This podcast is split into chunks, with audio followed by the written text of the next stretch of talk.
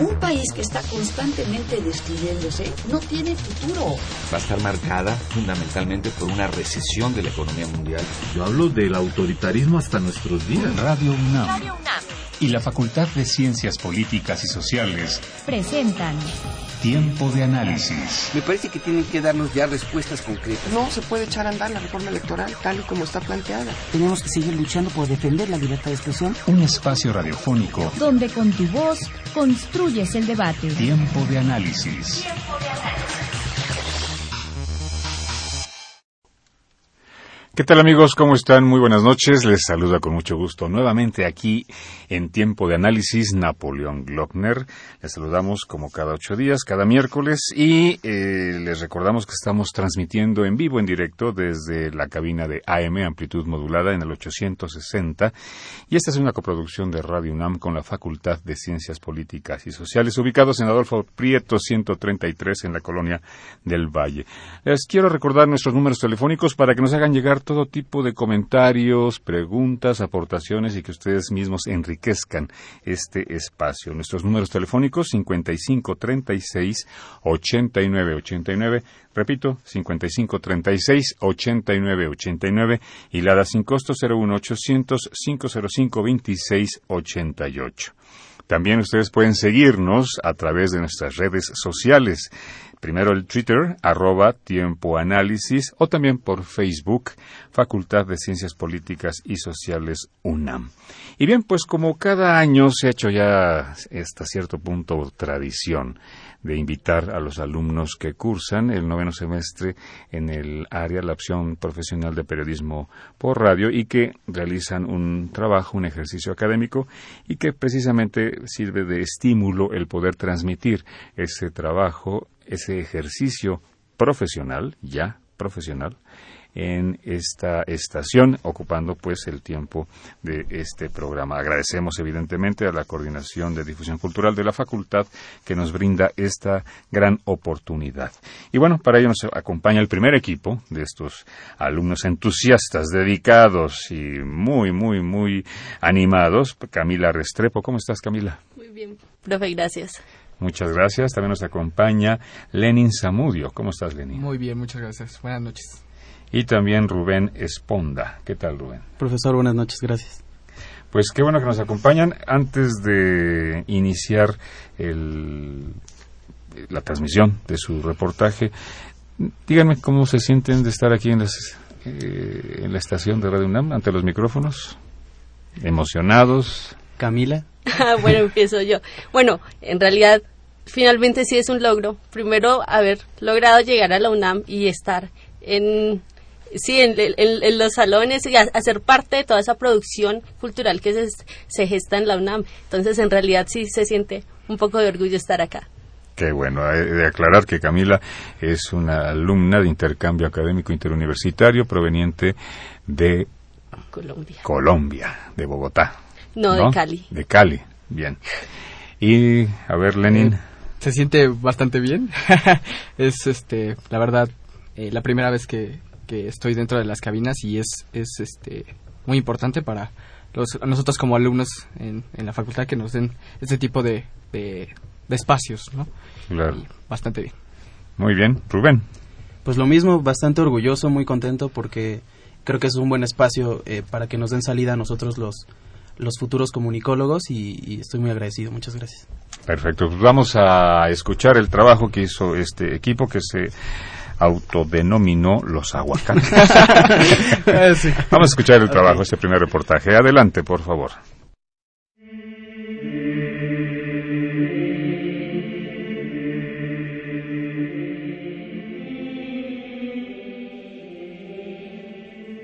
Para algunos, no son más que seres atrapados entre la delgada línea que separa lo terrenal del más allá. Seres espectrales que vagan por los lugares más inhóspitos de la ciudad. Estrechos callejones, solitarias catedrales susceptibles de misteriosos y aterradores relatos de mujeres deambulantes, pequeños hombrecillos, almas en pena que parecen deberle algo a la muerte. Historias de mundos ocultos que algunos veneran, otros temen, y hay incluso quienes se mofan y desafían burlonamente entre las oscuras noches del Distrito Federal en busca de aventuras y revelaciones, que den garantía de una experiencia sobrenatural.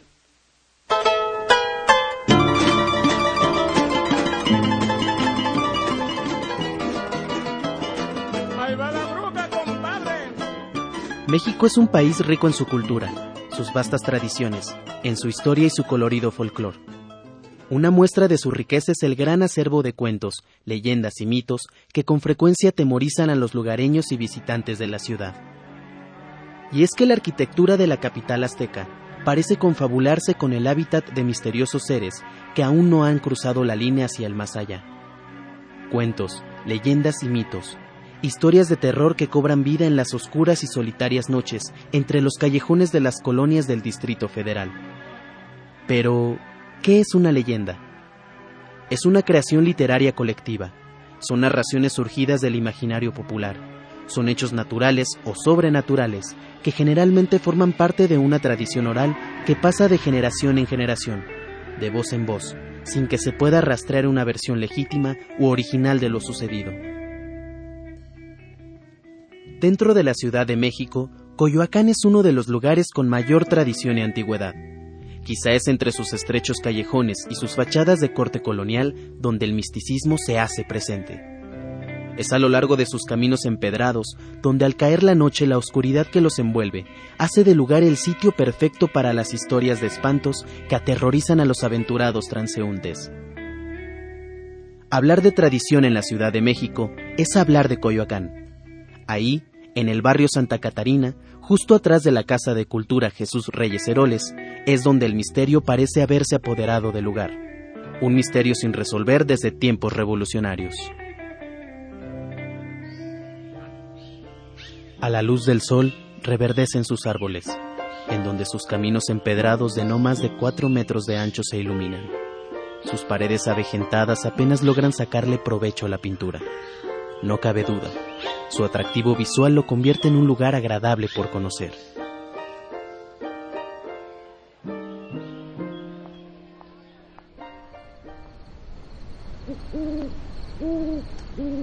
Pero al caer la noche, sus tramos angostos y sus calles dispuestas en forma de oscuro y solitario laberinto reviven los miedos más íntimos de cualquier caminante que se atreva a transitar por el lugar. Malévolos demonios, criaturas del más allá, y almas en pena viven aterrorizando a los mortales que osan cruzar aquel lugar. Es el callejón del aguacate. Este famoso callejón de Coyoacán ha sido protagonista de diversas leyendas de terror.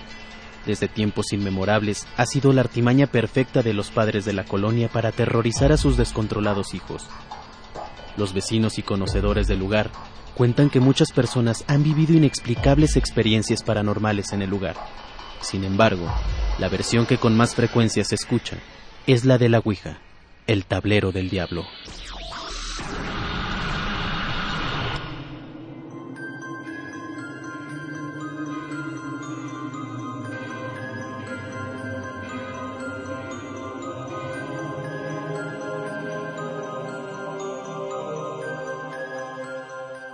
Cuenta la leyenda que en los tiempos de la Revolución Mexicana existía una familia conocida y reconocida en un callejón de Coyoacán.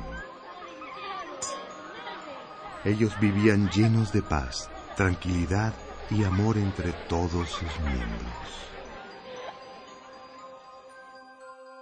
Un día, la paz llegó a su fin.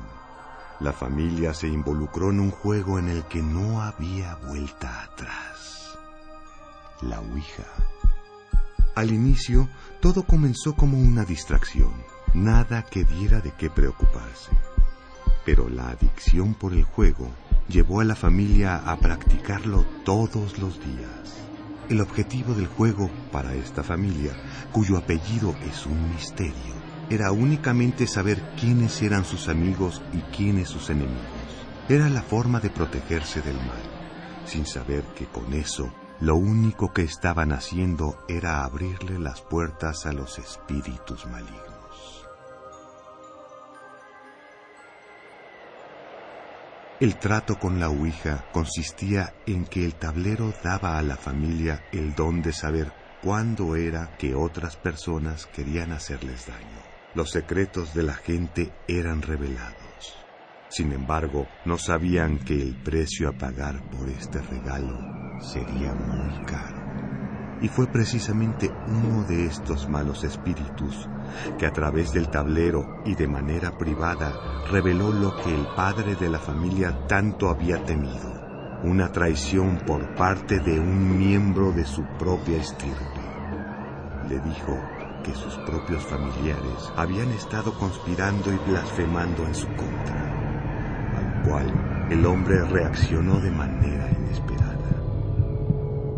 La locura y la ira lo invadieron por completo. Esto ocasionó una catástrofe. El padre realizó una matanza encarnizada de su familia. Uno a uno fue asesinando a su esposa e hijos. Estaba fuera de sí. Su mente, su cuerpo y su corazón se habían tornado de maldad. Una maldad que no daba cabida a la piedad. Y así, a cuchilladas, sin más, acabó con su familia. La locura lo había invadido. Lo único que faltaba era cubrir su rastro. No podía dejar huella de sus actos porque ¿qué iban a decir sus vecinos y sus amistades? O la ley. Aunque en el fondo no se sentía culpable, pues lo había hecho para evitar el pecado y la traición de su familia. Con todo esto a cuestas, se dispuso a enterrar todos los cadáveres de quienes había procreado y luego asesinado ahí mismo en el callejón, pues era el único lugar donde cabía. Con el paso de los días, los vecinos comenzaron a notar cosas extrañas en la casa de esta trágica familia, pues tras dos semanas de no ver a ningún miembro de la misma, las sospechas comenzaron a surgir, por lo que acudieron a las autoridades para que se tomaran cartas en el asunto. Al llegar, la policía encontró algo inesperado. El cuerpo del padre yacía debajo de un árbol. Estaba degollado y con sangre alrededor.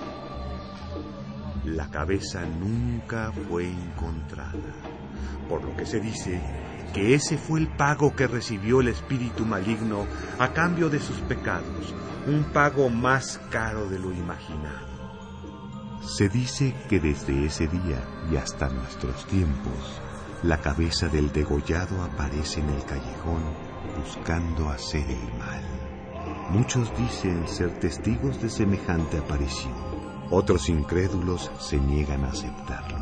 Lo cierto es que hay algo que asusta a los transeúntes del lugar, recordando aquella matanza que dicen marcó para siempre al callejón del aguacate.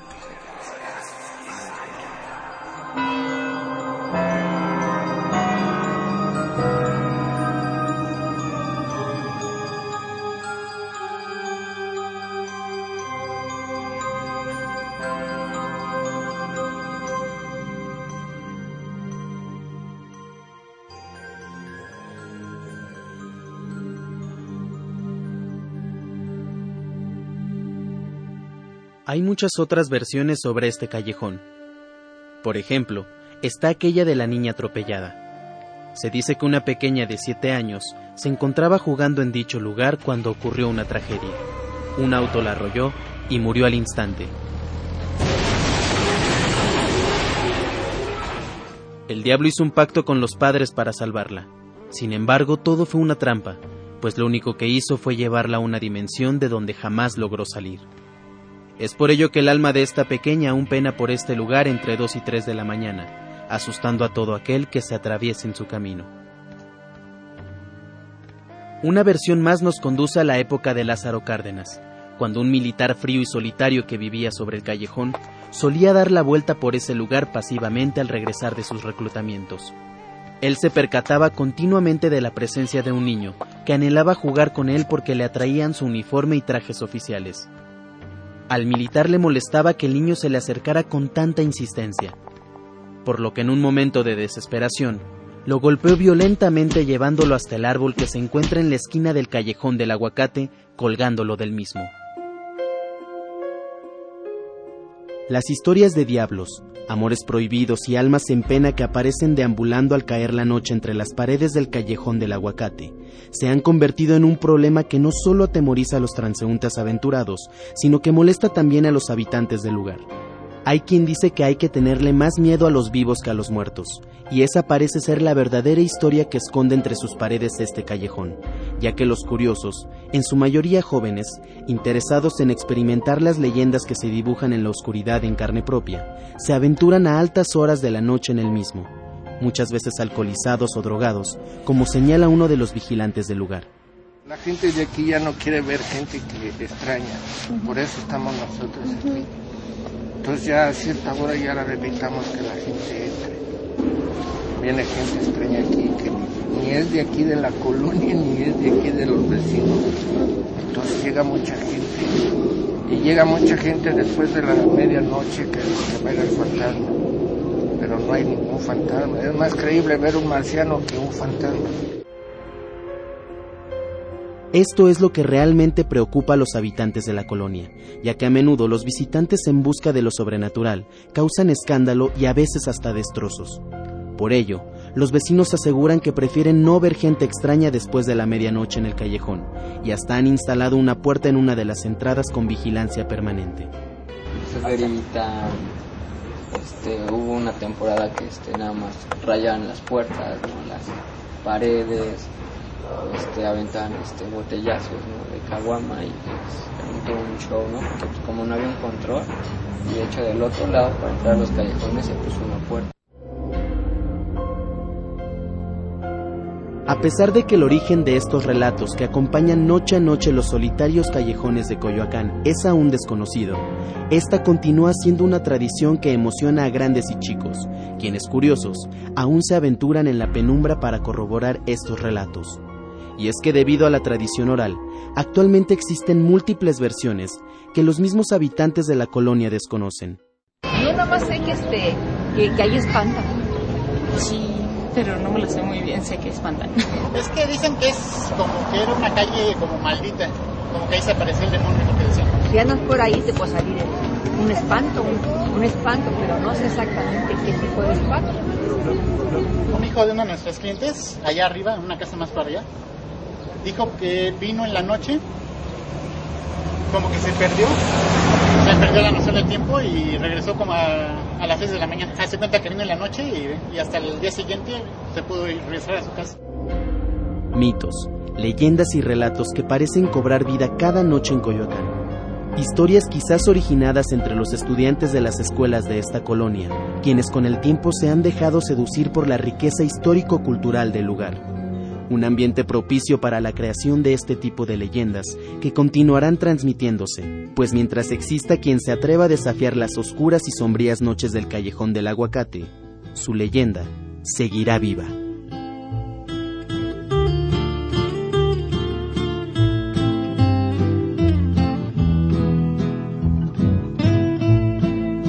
Callejón del aguacate. Idea original Lenin Zamudio.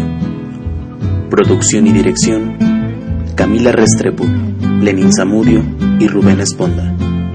Investigación y guion Fernando Tirión, José Luis Miranda y Camila Restrepo. Edición Mario Rosas. Narración Pablo Flores. Voz Rubén Esponda.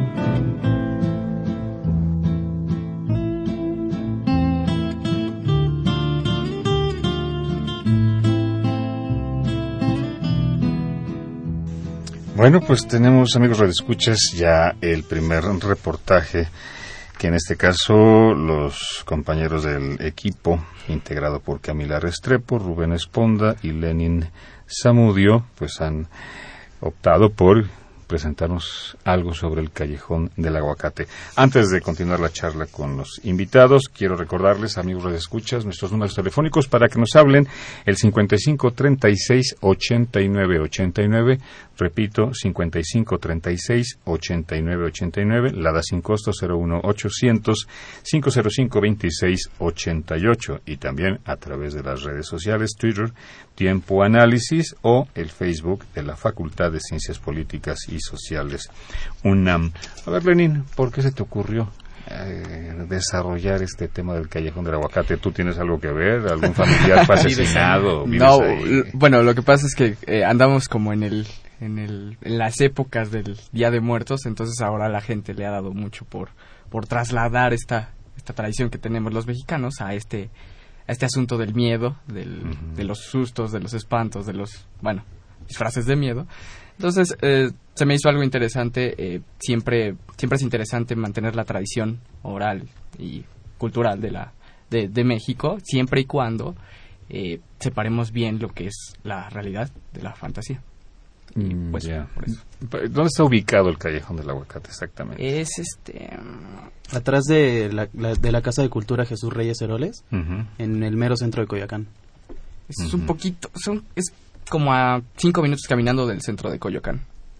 Mm, Ya.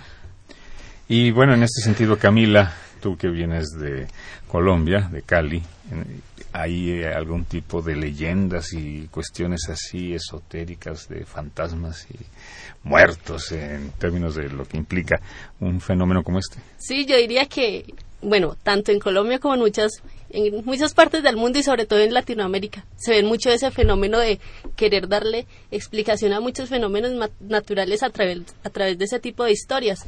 En Colombia y, en- y al igual que aquí en México también se conoce la versión de La Llorona, es como de las más conocidas. También está la mm, Madre Monte, que sobre- se encarga de proteger al, como la naturaleza, está la Madre de Agua. Hay muchos personajes que enriquecen, como lo mencionaba hace un rato Lenin, esa tradición oral.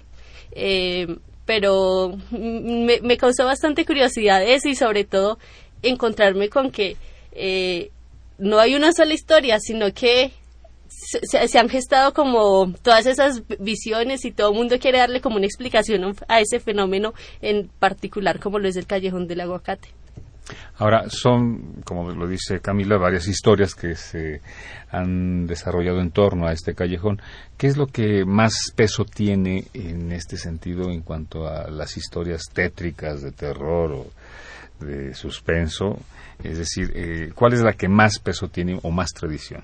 Pues nosotros, eh, con base en la, en la investigación que hicimos, descubrimos que esta que, que se narró, que fue la de el- la Ouija, era la, la historia que tenía, que se repetía más, ¿no? Que la gente conoce más, que es a partir de un juego del tablero de la Ouija y un hombre que, que mata a toda su familia y nunca se encuentra su cabeza, después él aparece muerto. Pero sí, como dice Camila, son muchas historias, ¿no? Incluso de La Llorona, sabemos que, que de La Llorona hay una que es la que más se cuenta, pero también hay otras alrededor, ¿no? Y supongo que en Colombia es, es otra y lo historia. curioso es encontrarse con ese fenómeno que en Colombia también está eh, la misma historia, solo que y hasta yo pensaba que la historia era colombiana y todo, pero no me encuentro con que la versión es la misma aquí en México. No, y además lo curioso es que si vas a Coyoacán, bueno, no en Coyoacán, no, en cualquier parte del Distrito Federal, muchas personas conocen la historia, nos acaba de pasar hace ratito, eh, cuentan una historia diferente. Ah, sí, yo sé que ahí espantan porque pasó esto, esto y esto. Y es diferente a lo que nosotros ya sabíamos y a lo que investigamos. Entonces, en- Versiones nuevas. Versiones nuevas versiones. y que en realidad no podemos saber realmente qué sucedió, no podemos saber si de verdad espantan o no, pero pues ahí está, es, es un mito, es una leyenda y, y pues eso fue lo que nos llamó la atención. Y, perdón. Sí, Lenin. Y es lo rico, ¿no? De esta tradición que, como se va pasando de, de, de boca en boca, o sea, todos le dan su, su cuchara. Sí, no hay nada oficial. Pero aún así es de rescatar, pues listo, tenemos el cuento de la historia, la tradición oral y pues que se quieren rescatar todas estas narraciones, todos estos relatos, pero también no podemos dejar a un lado la, pues la denuncia que se quiere hacer con el trabajo y es eh, la participación de muchas personas a altas horas de la noche que se aventuran dentro del callejón y que están pues incomodando a los vecinos, que me parece también debemos rescatar que O sea, eh, hay gente que se aprovecha de esta situación para molestar a los vecinos. ¿o qué? Mm. ¿Es lo que quieres decir? sí se está pues a- de- se están escudando de pronto en la